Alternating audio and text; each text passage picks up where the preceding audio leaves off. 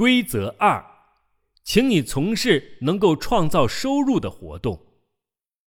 意大利经济学家维弗雷多·帕雷托早就得出结论：我们百分之八十的收入是通过我们百分之二十的活动产生的。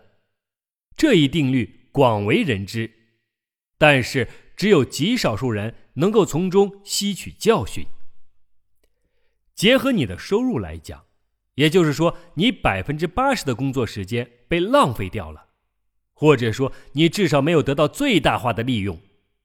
这百分之八十是一切不会直接影响到你的营业额和收入的生活活动之总和。举例来说，是这样的一些事情：整理东西、建立档案系统、致力于建立和谐的企业工作氛围、购买鲜花、打电话、阅读某些文件和大批的信件。也许会有人提出异议，但是这些事情也是要做的呀。你说的完全有道理。长期来看，没有哪个公司忽视了这些事情还能够成功的。但是一个关键的问题是，你什么时候做这百分之八十的工作呢？在每份工作中都有一些为数不多的几个关键性任务，正是这些任务最终决定了收入的高低，也就是创造收入的工作。你应该首先关注的正是这些工作，请你学会把事情往后推。成功人士会马上解决百分之二十的工作，然后把百分之八十的事情往后推。拿破仑每一个月才查收一次邮件，为什么呢？如果这些信件在一个月之后还会使他感兴趣，他才会回信。大部分信件在一个月后都已经过时了，那么他就可以把它们丢掉了。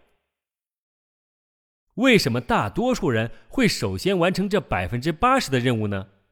答案就是这些事情会为他们带来乐趣，而且看起来更简单。最重要的是，因为这些事不像剩下的百分之二十那样需要集中精力、全力以赴的去解决。最后一点，也许才是最重要的。当你在全神贯注的做一件事情的时候，可能会犯一些小错误，但是大多数人害怕出错和失败。能量贴士，请你马上着手去做给你创造收入的工作。如果已经完成了百分之二十的工作，你可以静下来想一想，剩下的时间可以用来做些什么。你可以学习，可以用来自我定位，也可以做出决定去从事其他创造收入的工作。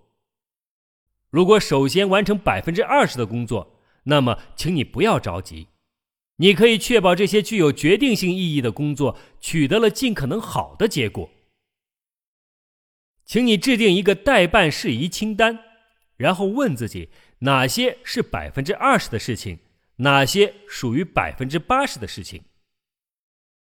无论何时，请你尽可能的把这百分之八十的工作委托给他人完成。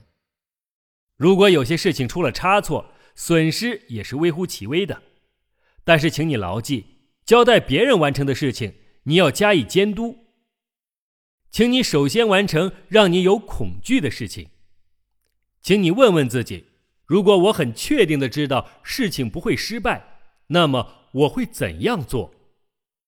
这之后，请你完成不喜欢的事情，请你尽量一次性处理完所有事情。